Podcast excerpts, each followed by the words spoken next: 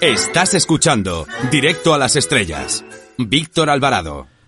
Nuestro invitado de hoy podría ser un humanista del Renacimiento, pues es historiador, filósofo, escritor y locutor de radio de dos programas como Balarrasa y Cine a Redacción para Tribuna Radio, aunque algunos por sus apellidos lo confundirían seguramente con un futbolista. Se llama Bielsa, José Antonio Bielsa, y es el autor de Cine Anticomunista, ciento una películas para combatir el olvido de SND Editores.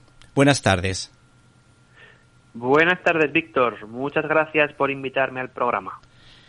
Este trabajo es una respuesta al discurso dominante, el nuevo orden mundial y la agenda globalista que quiere restringir nuestras libertades. Sí, en cierto sentido podría incluirse en esa línea de estudio, pero más que nada es un libro sobre cine y desde luego es un libro contra el agitprop izquierdista y también, como no, es un libro de historia, ¿no?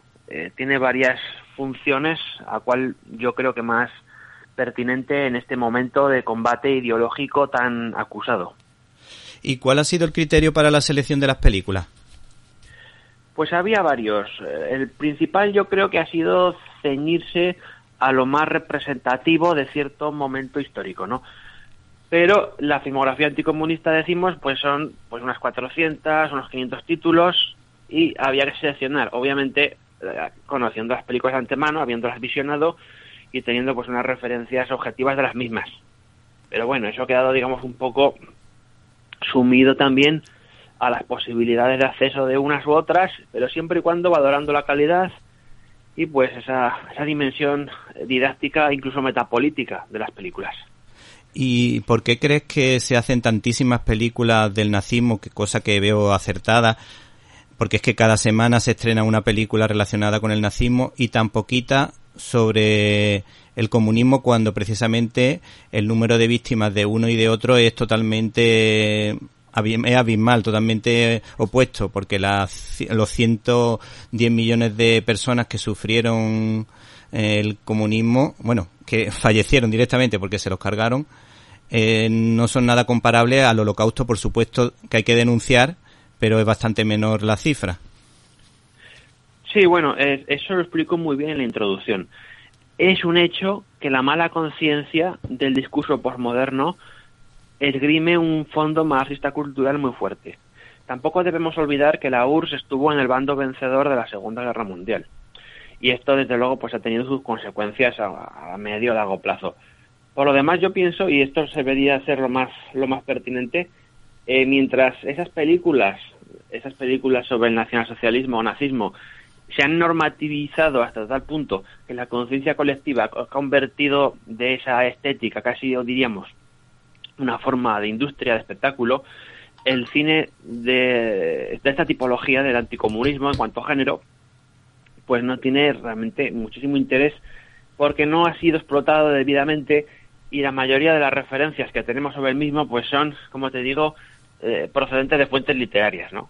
Me gustaría ver, por ejemplo, cuando se adapta a la gran pantalla los relatos de Colima, de Barlan Sarlamov y tantas otras obras importantes que desde luego no han tenido pues la recepción que deberían haber tenido.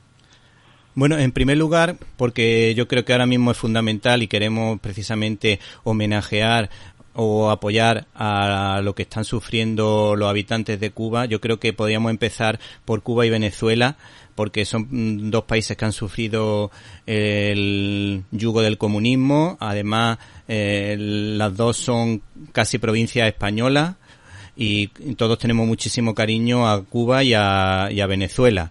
Entonces, me gustaría saber por qué de, de precisamente de Cuba se han hecho tan poquísimas películas y las que se han hecho precisamente muchas están relacionadas eh, con el blanqueo del Che Guevara o de Fidel Castro. Efectivamente, la industria cubana, en el cine cubano, quiero decir, va a tener su mayor impulso en los años 50-60 especialmente, a través de esa vanguardia incipiente que va a ser eh, la que va a constituir a cineastas tan importantes como Tomás Gutiérrez Alea. He seleccionado de Gutiérrez Alea al menos dos películas pero me gustaría centrarme, por ejemplo, en La muerte de un burócrata sí. del año 66, que es excelente. Es una película satírica, ¿no? Sí. Donde la denuncia del comunismo, siendo el cineasta Gutiérrez Aldea de filiación marxista-castrista y totalmente, por lo tanto, procomunista, Sí. sin embargo, es una película que entre líneas da a entender pues un retrato bastante duro, ¿verdad?, de esta maquinaria burocrática tan enfermiza como es el castrismo, ¿no?, en la Sí. Cuba de aquellos años. Ciertamente, pues bueno, lo que ha pasado en Cuba ya sabemos lo que es. Estaban, eh, cuando en la época de Batista, pues bueno, eh, eh, Cuba era llamada pues la perla de las Antillas y allí pues había una industria muy pujante, ¿no? De casinos, juego, turismo, la propia arquitectura colonial, ¿verdad? Que dejó tantos tan buenos recuerdos de aquel pasado de esplendor, pues todo eso se fue poco a poco agrietando, degradando y estropeando, hasta que claro, el comunismo pues ha hecho pues una verdadera máquina de matar allí, es terrible. Eh, Bueno, otra película que podríamos nombrar relativa a lo de Venezuela, solo hay una, en este caso es un documental, Sí. Chavismo, la peste del siglo XXI, si no recuerdo mal es el título, Sí, sí, creo que sí. que exacto, es un documental que ha tenido escasísima difusión, pero que es muy acertado como retrato de esta atrocidad que es el chavismo, que en los últimos años, pues bueno, qué decir, es que es, es un relato estremecedor. Es, quiero con esto quiero decir también que el libro no solo contempla películas de ficción, sino también, Sí. por supuesto, va a haber documentales, eh, cortometrajes, alguna cinta de animación, o sea que es que vamos a intentar contemplar el anticomunismo desde todas las perspectivas audiovisuales que tengamos a mano, Sí. como herramienta didáctica, pero también como obra de arte, claro. Bueno, Televisión Española siempre ha tenido su tendencia política muy definida, sin embargo, en el programa sobre el cine español pudimos disfrutar de Embajadores en el Infierno, Sin Novedad en el Frente, que desde luego, y Sin Novedad en el Frente, que desde luego eh, se ajustan bastante bien a la verdad histórica, mm, sobre todo si lo comparamos con las películas españolas que hemos podido sufrir durante los últimos 30 años. ¿Qué destacarías de esas primeras películas del cine español y de ese tipo de cine? Pues hay que decir claramente que la década dorada del cine español eh, hay que ubicar en los años 50. Sí, Y gracias a esa filmografía maravillosa que tiene su momento álgido precisamente en los eh, en los años más eh, cruciales, ¿no? De lo que sería el franquismo, la famosa autarquía y todo esto, pues bueno, Sí. vamos a ver ciertamente una filmografía estéticamente bella, emocionalmente conmovedora y con una implicación por el respeto del público absoluto. Las películas de aquella época, aunque fueran películas eh, de tesis, algunas de ellas, sí, eh, intentaban hacer honor a la verdad. sí. En cambio, el actual cine español de corte guerra civilista, Sí, que es un sí. cine regado por las subvenciones de los chiringuitos que han tomado a la izquierda, pues es justo lo contrario. Es un, es un cine de dudosísima calidad estética que se apoya en un discurso visceral con la finalidad efectivamente de hacer a hit prop. Y la hit prop es realmente la máquina de propaganda de la izquierda. Y totalmente. vemos ahí películas, sí, películas terribles. Desde ahí Carmela de Carlos Saura, que es de las más potables, hasta engendros como Las Trece Rosas, Sí. de Emilio Martínez Lázaro, Sí. y películas de la cuerda que dejan muchísimo que desear. Sí, sí. Bueno, hay, hay otra película silenciada, pero que merece muchísimo la pena, como fue Negro y Rojo, que cuenta de Carlos Arevalo, que cuenta la historia de una falangista y un republicano, que yo creo que es mm, bastante ponderada, bastante equilibrada dentro de, de la época en la que se hizo, si lo comparamos con las de ahora. Es que cualquiera diría, no, en esa época, teniendo en cuenta que había una dictadura, pues, pues eh, iba a ser la película más, más favorable al régimen. Pero mm, uno viendo esa película, ve, yo desde luego veo muchísima más objetividad en esa película eh, que en cualquier otra de las que estamos vi- viendo actualmente, como el caso que tú has dicho de, de las Trece Rosas. Y sobre todo también me ha llamado la atención la, la cantidad de películas de Edgar Neville eh, relacionadas con el tema. Sí, sí, Rojo y Negro de Carlos Arevalo, a la que le hemos dado cinco estrellas, porque hemos de decir que en el libro también hemos utilizado un puntaje para valorar críticamente, dentro de la objetividad más posible, cada una de las películas.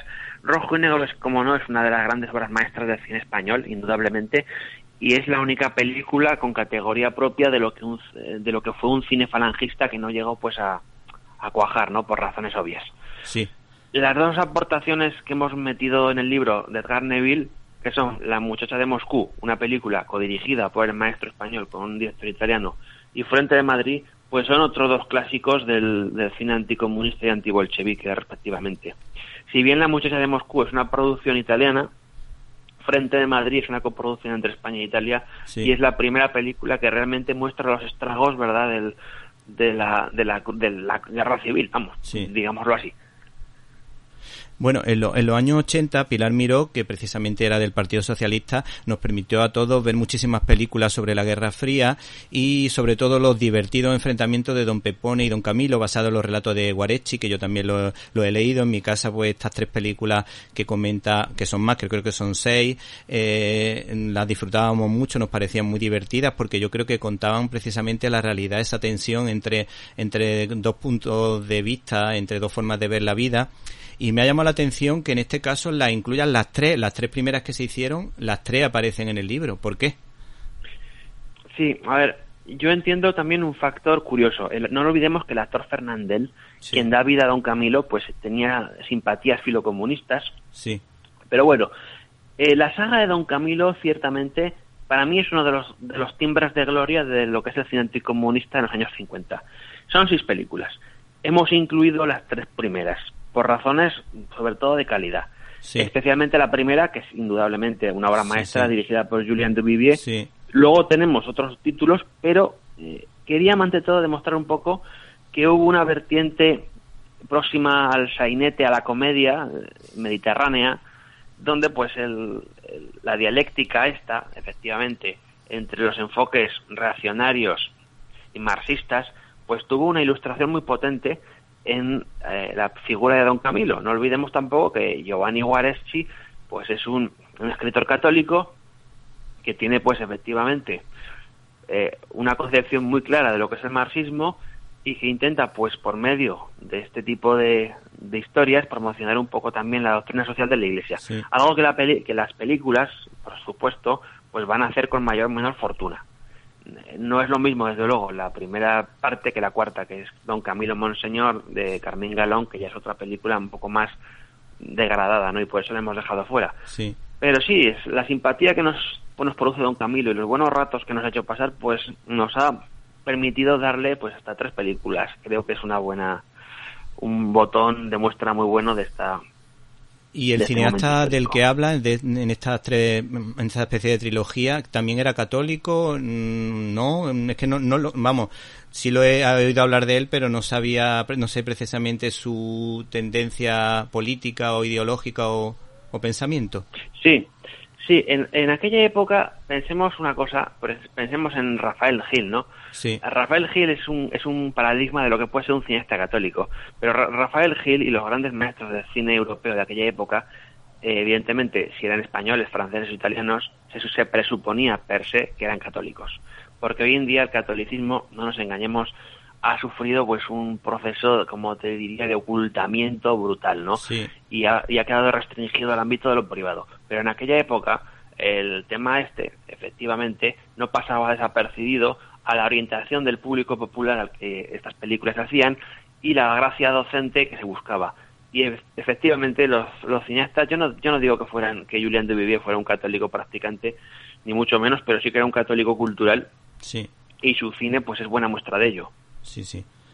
Bueno, por otra parte, ya que hablabas de Rafael Gil, a su película la calificas como antimasónica y bueno, desde luego Rafael Gil si hubiese estado en Estados Unidos hubiese sido un John Ford, un Frank Capra, porque él tiene películas súper interesantes en muchos ámbitos, en muchos géneros, como por ejemplo El Clavo, mm, basado en el relato de Pedro Antonio de Alarcón, tiene la visión que dio del Quijote que para mí es fabulosa. Yo la recuerdo haber disfrutado muchísimo con mi abuelo que le encantaba el Quijote, que siempre se leía capítulos sueltos del Quijote para disfrutar. Y bueno, tiene muchísimas películas eh, históricas como las que estaban relacionadas con Vizcaíno Casas que son muy divertidas eh, y por- sobre todo el cine religioso como La Guerra de Dios o la, la de Fátima que la recomienda en este libro.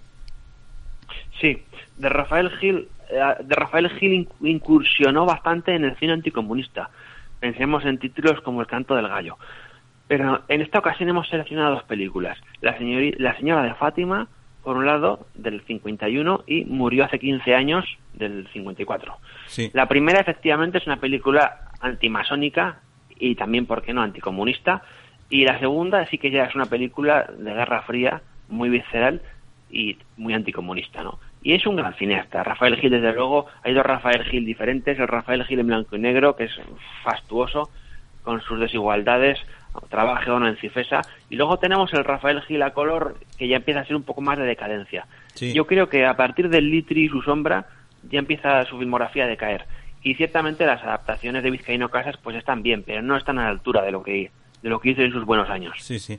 Bueno, mmm, podríamos seguir con muchos directores españoles, como por ejemplo Saed Heredia, que es un crack del que hemos hablado en, en este programa en alguna ocasión. Pero si te parece, vamos a dar un salto a Alemania y menciona la vida de los otros que a mí siempre me pareció un peliculón porque que me llamaba siempre ha llamado, me ha llamado muchísimo la atención mmm, que la Stasi espiaba la vida íntima de matrimonios de familia y que incluso se puede visitar una especie de museo una especie de archivo donde puedes saber si a tus padres o a tus abuelos le estuvieron espiando eh, en esa época. Y tiene que ser la verdad que curioso saber qué es lo que qué es lo que querían saber de de, de esas personas que sufrieron por desgracia el el yugo de, de la Alemania democrática, como decía, aunque no fuesen, tuviese nada de, de democrática. ¿Qué nos puede decir al respecto?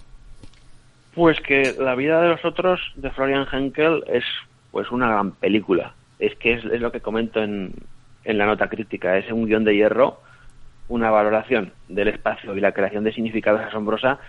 Y es una de esas películas que te redescubren realmente lo que podría dar eh, un cine de aliento clásico en una época anticinematográfica como la actual, porque tendemos a descubrir cómo la puesta en escena va cada vez siendo más hablada, va desapareciendo, sí, sí. y ya todo se reduce, digamos, a herramientas de montaje sí. que, y a películas que son que estéticamente dejan mucho que desear. Por eso la vida es que simplemente recomiendo verla y que la gente pues sepa un poco lo que es la Stasi, ¿no? Sí, que sí. es ese Ministerio de la Seguridad del Estado que es terrible. Sí. Y, y, descubrirá pues aquí pues una película perturbadora a su manera malsana, pero con un final inolvidable. Es, es magnífica. Sí, sí.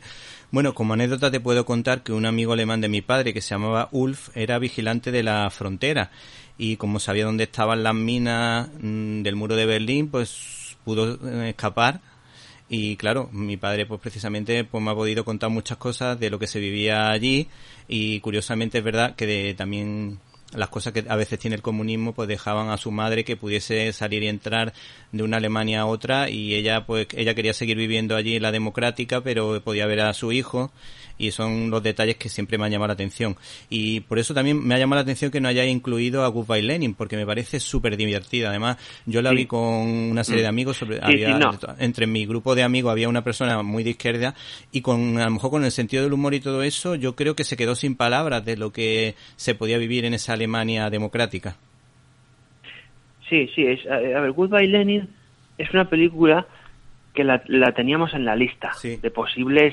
candidatas, pero Sí. al final la terminé por desechar. Quizá Sí. porque es una película muy conocida. sí Pensemos que hemos tenido también que, que suprimir películas muy conocidas porque creemos que película que podría estar perfectamente en este ¿Cómo, libro, pero al final la quitamos. ¿Puedes repetir, puedes En- repetir que es que ese trozo se ha cortado? Sí, sí, sí, perdón. No, me refería a que películas como, por ejemplo, Ninochka, de, de sí, Lubitsch, sí, podría tener, podría tener cabida en el libro, pero tampoco la pusimos porque preferimos priorizar el remake que Rubén, que Rubén Mamoulian sí.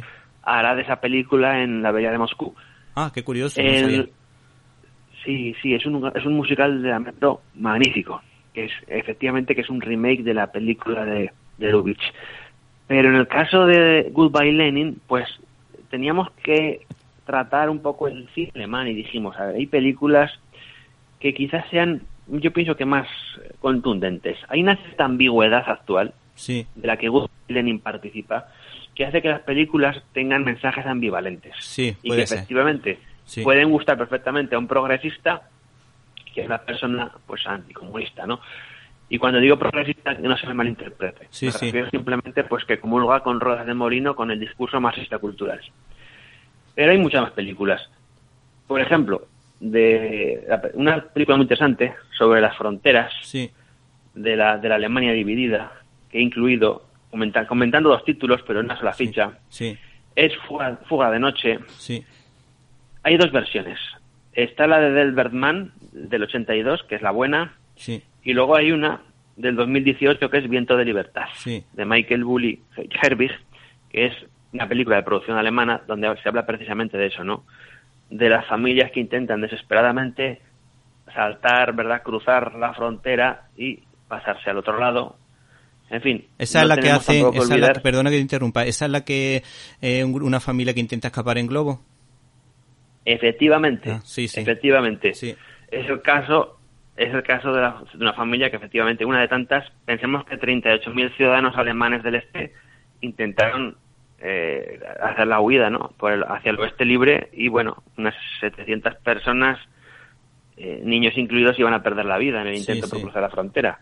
Fue algo, una experiencia traumática, ¿no? Pero ahí lo tenemos, un testimonio vivo de aquellas familias, en este caso eran los Strelzik y los Wetzel, y hay pues como documento Sí. y también, ¿por qué no?, como entretenimiento. Sí.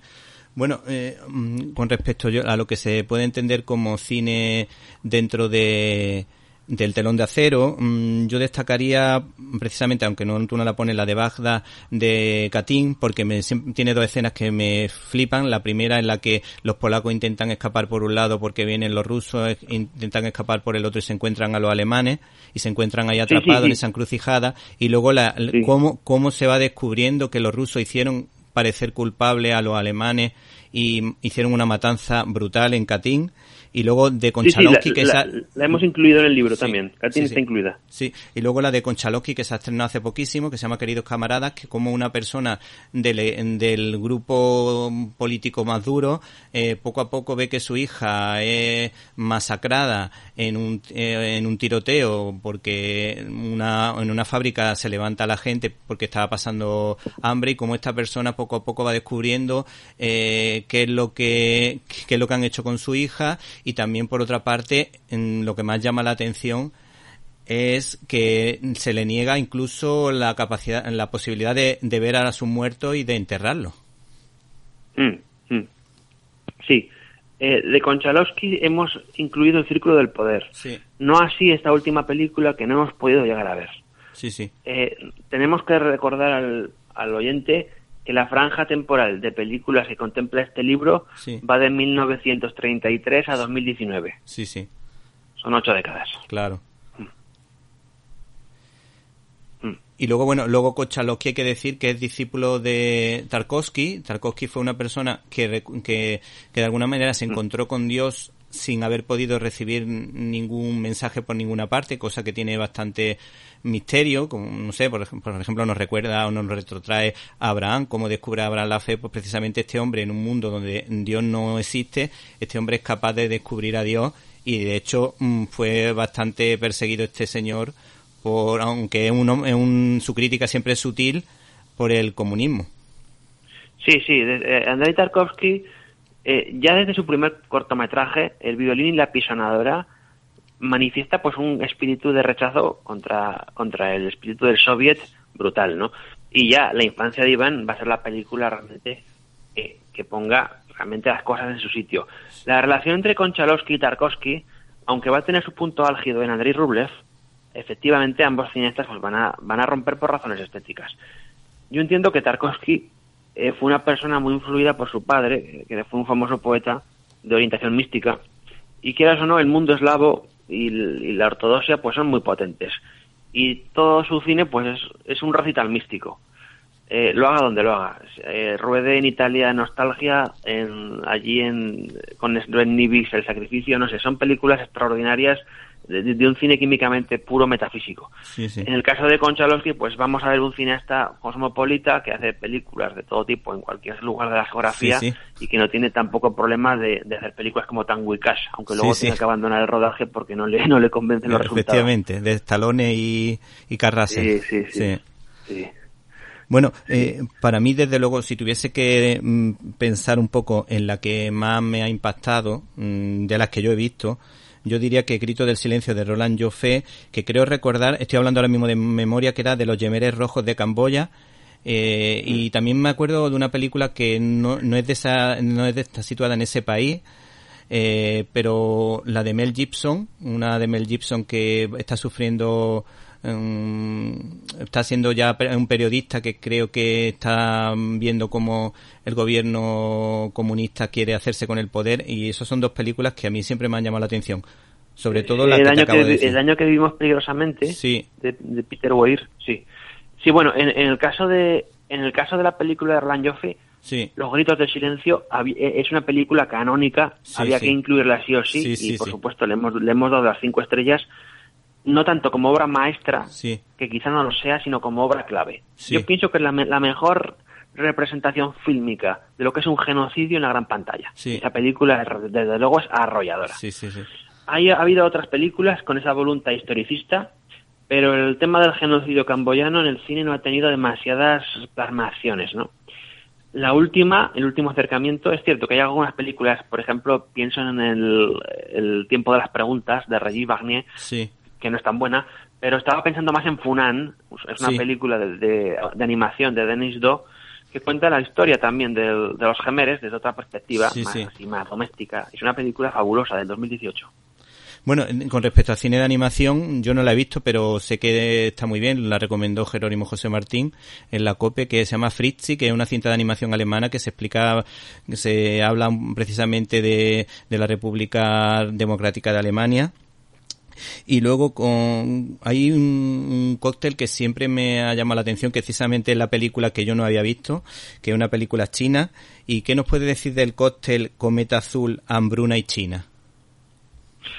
Pues yo creo que la, la Cometa Azul es, no voy a decir que sea una gran película, resulta sumamente hermética, y luego ese pulso narrativo que tiene ese cineasta, totalmente desconocido aquí, pensemos que en China eh, Zhang Yimou, vale, tiene el monopolio del discurso oficialista. Sí, sí. Luego hay otros directores que, bueno, que han intentado tener su momento, Sí, pensemos en Chen Kaige, el director de Viaje a mi concubina, sí. pero que bueno, que, que trabajaba en coproducción con Hong Kong.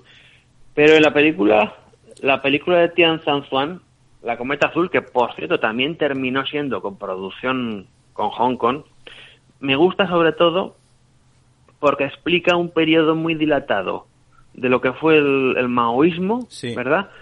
Sin hacer aspavientos y desde luego sin caer en la cursilería o el amarillismo al que tiende el cine, eh, este cine oriental. Sí, La película es, como te digo, muy contenida. sí, Y lo que presenta al espectador es la campaña de las 100 flores, luego el gran salto adelante con esa catastrófica hambruna, para terminar con las horrorosas la revolución cultural. Por lo tanto, tenemos tres lustros de tiempo, de franja temporal, del, de 1953 a 1967. Una película prohibida por el Partido Comunista Chino, precisamente porque tocaba la fibra sí, de estos momentos de la historia de China vistas a través de los ojos de una mujer sí, y bueno, qué decir de la película. Yo recomiendo que los que la vayan a ver que comprendan un poco que estamos en otra latitud geográfica, que esta narrativa no, no es nada, no tiene nada que ver con la occidental y que lo que se busca es otra cosa. Es un, es un cine, simplemente recordemos eh, la- las diferencias brutales, por ejemplo, entre Kenji Mizoguchi y Akira Kurosawa. Eh, Kurosawa es un gran maestro de la puesta en escena de estilo occidental y Mizoguchi, Ozu, Narushi otros cineastas japoneses pues intentan hacer justicia pues a su concepción nipona de lo que es el cine, ¿no? En el caso de esta película, insisto, sería digamos la versión eh, genuinamente eh, china oriental de una narrativa respecto a películas como las de Zhang Yimou o las de Chen Kai-he que son mucho más eh, fáciles de digerir para el espectador occidental. sí, sí. Bueno, con respecto a la de Zanji Mu, ni uno menos, hay que decir que esa película, ni uno menos, es una historia que yo creo que refleja bastante, eh, es una, en realidad yo creo que critica un poco al sistema comunista, aunque a lo mejor no, no se pueda ver así. Y por otra parte, es una parábola, es totalmente la parábola del hijo pródigo de la Biblia, de, contada por Jesús de Nazaret, porque a lo mejor no lo han pretendido, pero desde luego, además el otro día lo hablaba con el pater cinéfilo, desde luego la historia es preciosa y sin querer lo han estado hablando de, de la historia de, la, de una historia de la Biblia que seguramente no era su intención, pero le ha salido así. Y Con respecto al cine americano, que yo creo que ya sería la última nota a la que nos va a dar tiempo a llegar, eh, yo mm, destacaría la invasión de los ultracuerpos porque tú es verdad que destacas como una película anticomunista, pero pero yo cuando la vi mm, me quedó esa sensación. Por un lado, mm, tenía no es que fuese yo muy muy mayor para entenderlo, tenía 18, 19 años cuando la vi, disfruté muchísimo de la película, pero en el fondo en mi mente se quedó la idea de que esto me recuerda a la Guerra Fría, al comunismo, a todo lo que, a, los silencios que, que implica eh, estar bajo el totalitarismo. No sé qué opina al respecto. Sí, eh, la, invasión de los ultracuerpos, perdón, la invasión de los ladrones de cuerpos. Sí, es que hay, varias versiones. Para diferenciarla de la versión de Philip Kaufman, estamos hablando de la versión de Donald Siegel, del año 56 en blanco y negro. Tiene al menos cuatro lecturas posibles. Es una película, por lo tanto, ambivalente. Primero, la primera lectura es simplemente ver la película como una radiografía del comunismo totalitario, con el sistema social de, delación que tiene. La segunda lectura sería pues una alegoría sobre la alienación mental del individuo en la URSS. Una tercera lectura de la película sería simplemente una crítica sobre la paranoia colectiva anticomunista en la que vivía la sociedad norteamericana inmersa. Y una cuarta perspectiva podría ser precisamente la denuncia del macartismo. Como el guionista no dijo realmente nada, simplemente dijo que era una película de extraterrestres. Y Donald Siegel, pues bueno, pasa a ser un pasa a ser considerado un director de aliento progresista con sus ideas pues liberales. Vamos a darle la película simplemente, como digo en como digo en las notas críticas, pues que esta película contiene varias lecturas implícitas válidas y que satisfará pues a todo espectro de público. Y ahí está la grandeza de una película absolutamente genial que en 80 minutos pues nos descubre algo totalmente nuevo, algo que no sabíamos que existía hasta entonces, porque el cine de ciencia ficción estaba más o menos en mantillas y en aquel momento eh, se dio un salto hacia una madurez de la que se desconocían pues registros anteriormente. Sí, y si tuvieses que elegir un, tu película favorita de Hollywood, no sé, un par de títulos que tú consideres importantes. Pues pondría son películas ah, que no he metido en el libro. Pondría, por ejemplo, El manantial de Kim Baidor, sí. que es una gran película, como todas las de su maestro. De Anne, eh, Ryan, ¿no? De los relatos de Anne Ryan, de la, la persona que sufrió eh, la persecución del comunismo, quiero recordar, ¿no? Sí, sí, sí, sí, estamos hablando, sí, es una adaptación de esta filósofa eh, pragmatista, Ayn Rand, que tiene, pues, como digo, tiene un público allí eh, gracias a sus ensayos, pensemos en la virtud del egoísmo, son ideas eh, neoliberales casi te diría degeneradas, ¿no? Próximas, realmente son anarcocapitalistas, ¿no? Pero que tiene pues muchísimo interés y el, y el manantial pues es una gran obra maestra, no tanto por la novela que adapta, que está muy bien por supuesto, como por el, talento de Kim Baidor, que es pues un gran cineasta. Bueno, te llamará la atención. Esa, sí, esa la pondría como película de corte anticolectivista o así se quiere anticomunista. Y luego quizá pondría también el fugitivo de John Ford, que tampoco la, tampoco la ha incluido por el contexto histórico en el que se incluye, que sería más bien la Revolución Mexicana. Pero estas dos películas son auténticas obras maestras absolutas. Sí, bueno, te, puede parecer raro, pero tengo aquí en la biblioteca de mi padre los embajadores de, del infierno y los que vivimos de Ayn Rand. O sea que, como ves, mm, en mi casa hay una, una buena biblioteca. Pues ya para finalizar, mm, eh, yo me gustaría mm, terminar con una película que me llama la atención porque es considerada una película de propaganda, pero que sea de propaganda no quiere decir que no haya que verla. Igual que no nos gusta la vida íntima de Charles Chaplin, pero lo consideramos un grandísimo director, uno de los grandes de la historia, o de muchísimos actores y actrices. En esta ocasión, yo creo que Flecha Quex, yo, o Kex Parece, a mí me parece una película que me ha llamado mucho la atención. Yo no la he visto, pero creo que hay que verla a pesar de que sea una película de propaganda nazi. Entiendo. Sí, es una película nacionalsocialista y efectivamente vamos a considerarla, yo creo así que es, es el primer título declaradamente anticomunista que podamos ver hoy en día, hoy por hoy, en la historia del cine. Sí. Eh, muchas películas han sido ignotas, otras han sido desechadas, Pensemos que el cine comunista de los años 20, eh, películas de Einstein y otros directores eh, del periodo soviético, sí. pues hicieron eh, tuvieron grandes eh, aportaciones a la concepción de los mecanismos, del montaje de atracciones, de una serie de recursos cinematográficos importantes, no así su ideología, que efectivamente pues estaba parasitada por todo el, por todo el mensaje comunista. Esta película, que es puede verse como una película de propaganda, realmente es un magnífico dispositivo cinematográfico y un auténtico también reloj de precisión suiza donde el sentido de la puesta en escena otorga una valoración universal a todo lo que la película nos cuenta. Es la historia realmente, casi te diría, maniquea entre las juventudes bolcheviques y las juventudes nacionalsocialistas o las juventudes hilderianas. Es la, la contraposición de dos concepciones disciplinarias, de valores antitéticos y del choque violento que tienen. Eh, todo partió efectivamente de la, de la, muerte de un flecha, Herbert Norcus, asesinado el 24 de enero de 1932 mientras repartía folletos asesinado por una turba comunista. Es una, es una historia real, desde luego, y el ministro Goebbels pues dijo, aquí hay material para hacer una película y vamos a, a darle esto a, Hans, a Hans Steinhoff, un director olvidado, pero que en aquel momento era muy cotizado, y hizo pues esta película, que queramos o no, pues es una de las, de las más visibles de la filmografía nacional socialista. Porque no nos engañemos, estas películas han sido todas relegadas al cajón de los recuerdos. Son prácticamente ignotas. Sí.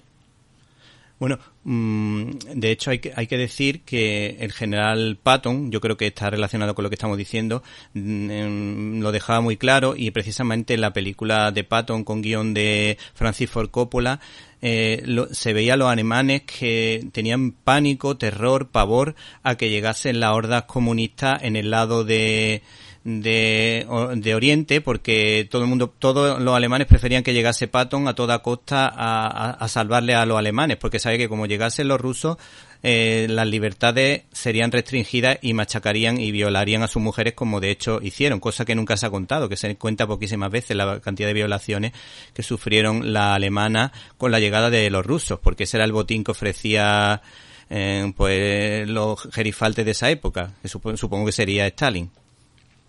Así es, ya se sabe que la historia la escriben los vencedores. La magnífica película de Franklin Schaffner, Patton, es un vivo testimonio de la figura de este general americano que dijo, entre otras cosas, que eh, creo, dijo él, que luchamos contra el enemigo equivocado. Por algo sería. Sí, sí.